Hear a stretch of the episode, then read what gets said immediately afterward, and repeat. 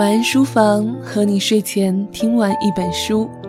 欢迎来到今天 FM 与喜马拉雅联合出品的晚安书房，我是你们的老朋友依然。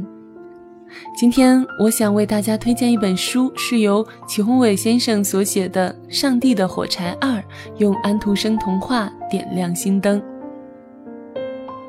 祁宏伟先生所写的《上帝的火柴》，从信仰的角度解读了安徒生童话。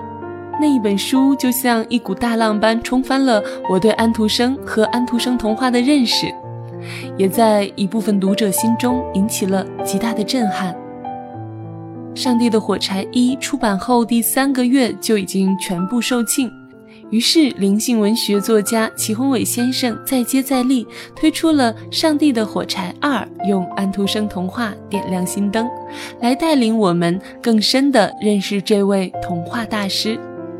而第二部不再止步于正确解读，而是经由安徒生走到信仰、人生与心灵的层面，给我们带来了这个时代最急需的正能量。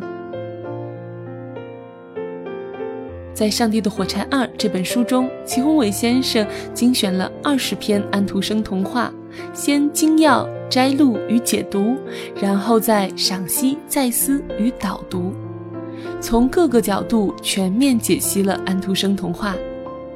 还记得托尔金说，当代人对童话的认识太肤浅了。伟大的童话作品蕴含着四种不可或缺的心灵要素和人性要素。那就是奇幻、复原、解脱和安慰，而安徒生童话完全成就了托尔金关于伟大童话的所有功用。祁宏伟先生对安徒生童话的解读与复原，带给我们宛入置身神创天地后视为甚好的那刻初见般的美好。这本书。比较适合儿童、青少年以及对安徒生感兴趣的成人群体来读，也适合教育机构开展语文教学和阅读活动，更适合儿童和青少年施工的工作者作为精彩的故事素材讲给学生们。张庆堂对这部书的评价说：“经典不容亵渎，集学者、作家、牧师于一身的祁宏伟，还原安徒生童话被删减的内容。”从信仰的角度加以解读，与几十年来的传统错解对话，使读者有机会读到原汁原味的安徒生童话，带领读者向灵魂的更深处漫述。这不仅是当下的出版事业发出的启示之光，更是对人类文化遗产的尊重与保护贡献可谓不小。在出版界浸染几十年的老出版人朋友，听到关于安徒生童话的遭遇和读到祁宏伟先生的解读后，震撼不已，直呼一定不要停止了这项了不起的事业。如果说曾经有一代人是靠着安徒生童话来度过最贫瘠的少年时代的话，那大概就是六零后、七零后和八零后吧。安徒生犹如一列闷罐列车里忽然打开的一扇天窗，在行走的人生里平行着另一个世界，这是多么神奇的一份惊喜啊！那时的我们哪一个不是白天读着，夜里梦着这个平行世界所发生的美好呢？其实，就像最近大家喜欢《太阳的后裔》这种韩剧一样，每一个时代的朋友。都有关于自己的公主和王子情节，我至今都还记得那些故事带给我的流泪和悲伤，那些并不明白的童话结局和叹息。忽然有一天，有人出来重新解读安徒生，恢复了安徒生童话原本带有的奇幻、复原、解脱、安慰的伟大要素。也因此，我发现。就像许多名言在我们国家始终被误读一样，安徒生也是被误读至今。复原安徒生原有的童话方向和作用，责无旁贷地落在了祁宏伟先生这位七零后的身上。从《上帝的火柴》用安徒生童话点亮心灯第一集到第二集，祁宏伟帮助我们重新回到那列闷罐车厢。重新仰望那扇打开的天窗，重新走一遍那个平行世界里发生的美好。听到这里，你对这一本《上帝的火柴二》用安徒生童话点亮心灯，是否也充满了好奇呢？在我做节目的此刻，这本书其实还没有开始发行，而我很荣幸得到了出版机构的授权，可以有幸录制这一本书的内容。如果你想听到这本书的更多内容，欢迎在喜马拉雅搜索“静听书屋”或者是搜索 “nj 依然”来收听每周一的更新。那么，下面的时间，让我们来抢先听到这一本书的序言部分。童话是一种思维方式。英国著名作家路易斯所写的《银翼》是《纳尼亚王国》系列的第六部。书中写小姑娘吉尔和小男孩尤斯塔斯接受了狮王阿斯兰的命令，去寻找十年前失踪的纳尼亚王国的瑞莲王子。他们两人和尼泽怪好不容易到了地下王国，找到了王子。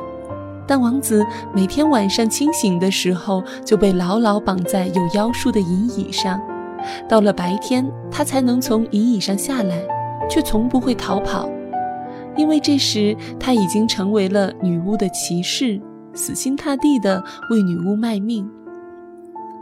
他们不敢给这位被绑在椅子上，并且看起来如此胡言乱语的疯子松绑。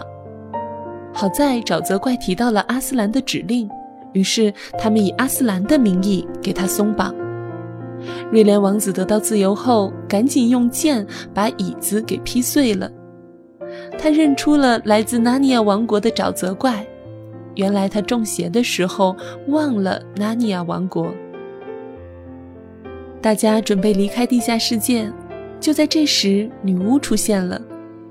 她熏着一种香，又弹拨着一种乐器。接着，她用甜得发腻的声音问他们：“这是干什么？”王子说：“他要离开地下王国，到纳尼亚去。”纳尼亚。女巫说：“纳尼亚，我常常听见殿下说胡话时提到这个名字。亲爱的王子，你病重了，根本没有叫纳尼亚的地方。”沼泽怪说：“有这个地方。”女巫说：“那在哪里呢？”沼泽怪说：“在头顶，但说不清到底在哪儿。”怎么？女巫说着，发出一串亲切、柔和、美妙动听的笑声。呵呵呵，在上面的石头和屋顶的泥灰当中，有一个国家。沼泽怪说：“反正那是个上面的世界。”女巫说：“哪有什么上面的世界？那无非都是这个世界的延伸。”瑞莲王子说：“他曾经是纳尼亚王国的王子。”女巫说：“那不过是他做梦罢了。”吉尔说：“他到过那儿，并说自己是另一个世界的人。”但女巫说：“这不过是一个游戏，一个童话故事罢了。”在香味、音乐的迷惑下，大家越来越接受了女巫的反复洗脑。女巫说：“那另外的世界不过是一个梦。”是啊。完全是个梦，吉尔说。从来就没有那个另外的世界，女巫说。对，吉尔和尤塔斯塔说，从来没有另外的世界。女巫接着说，除了我的世界，根本没有任何别的世界。他们也跟着女巫说。除了你的世界，根本没有任何别的世界。沼泽怪挣扎着，不愿附和。他说：“还有另外一个世界，那里有太阳，不像这个地下王国，只有物质和黑暗。”但女巫说：“什么是太阳呢？你能告诉我太阳的样子吗？”瑞莲王子似乎也想起了太阳，说：“太阳像灯。”女巫就说：“这个太阳不过是个梦，梦里的世界只能模仿这个世界。因为他说不出太阳是什么，所以当女巫说没有太阳时，大家也都跟着说：“对，没有太阳。”隐语中这段惊心动魄、令人深刻的描述，真令人百读不厌。在不断的重读中，我总会琢磨一个问题：对于认定只存在的这个世界的人，你如何对他讲论另一个世界呢？我认定有另一个世界，要不这个并非自有拥有，也非永动机的世界，根本不可能自己产生出自己。但是你如何从内心深处唤醒对另外一个世界的向往呢？事实上，在这个世界上，我们只能不断以混乱印证最高和谐的存在，以流浪印证精神家园的存在，以空虚印证超越实体的存在，以黑暗印证至善光明的存在。然而，那个最高和谐、精神家园、超越实体和至善光明。如果投射到我们这个世界来的话，对你我来说又意味着什么呢？我想，另一个世界对你来说，也许只是一种童话奇幻、神话传说，但童话也许不是假的，而是一种更高的真实。这是因为那些大师只能以童话的方式来唤醒你对另外一个世界的渴望。这就像耶稣基督常用比喻来讲论天国一样。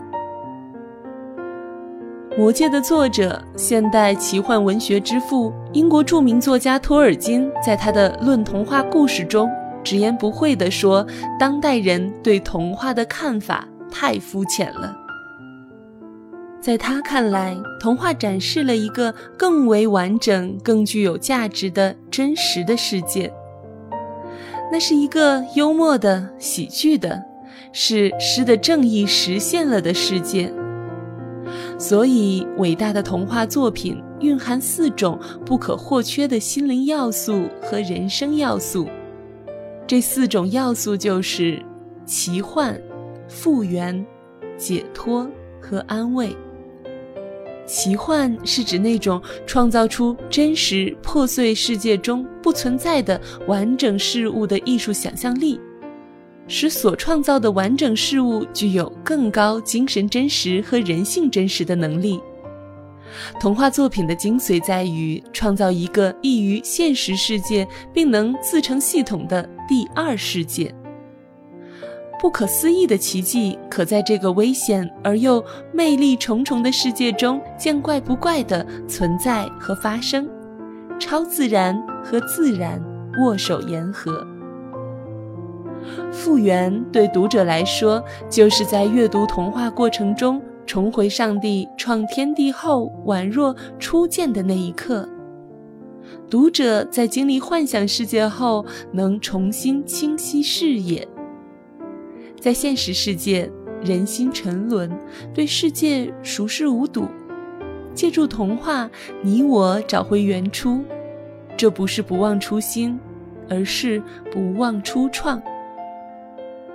至于解脱，是指从近代社会的铁笼、技术时代的泥沼和人性幽暗的深渊中解脱和逃离，在童话王国里实现真正的精神漫游。安慰呢，则是指突如其来的快乐逆转，是在困境中经历奇迹般的恩典。无论冒险多么可怕怪诞，当逆转来临，恩典会临，儿童或成人就会放松下来，心灵颤动，几欲落泪或早已落泪，体验到竟有艺术带来如此炙热的净化、陶冶与熏染。这样的童话带来惊鸿一瞥般超越现实禁锢的快乐，带来如同悲伤般深切的快乐。我认为安徒生童话就完全实现了前面所讲的路易斯之梦。向只生活在这个世界的人讲另一个世界。所以我有责任把他的童话还原到童话之为童话的本根。它本质上不是为反映这个世界而存在，而是那个世界向这个世界的一扇扇窗口。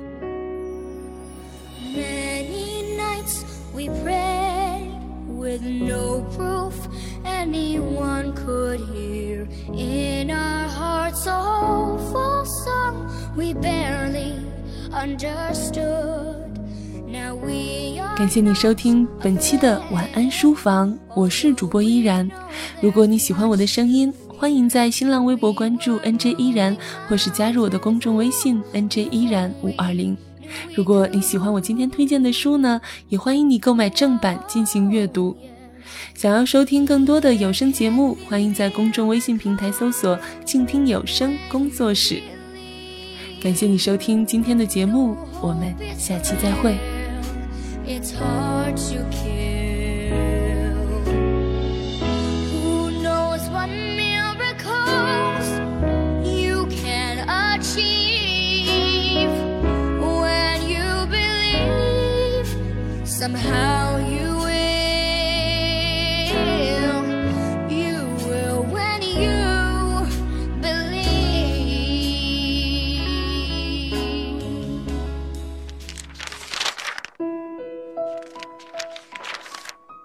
你读一本书大概要多久？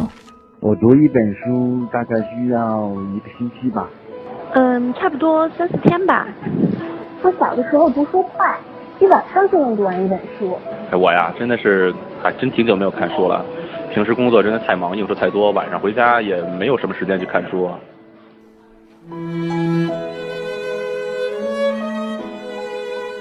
一本书到底要读多久？午夜睡前的床边，拥挤的地铁街头，翻开一本书。每周日晚就在喜马拉雅晚安书房，和你一起睡前听完一本书，享受一段悠然的小时光。本节目由喜马拉雅网与静听有声工作室。联合制作播出，静听观点，不止文艺。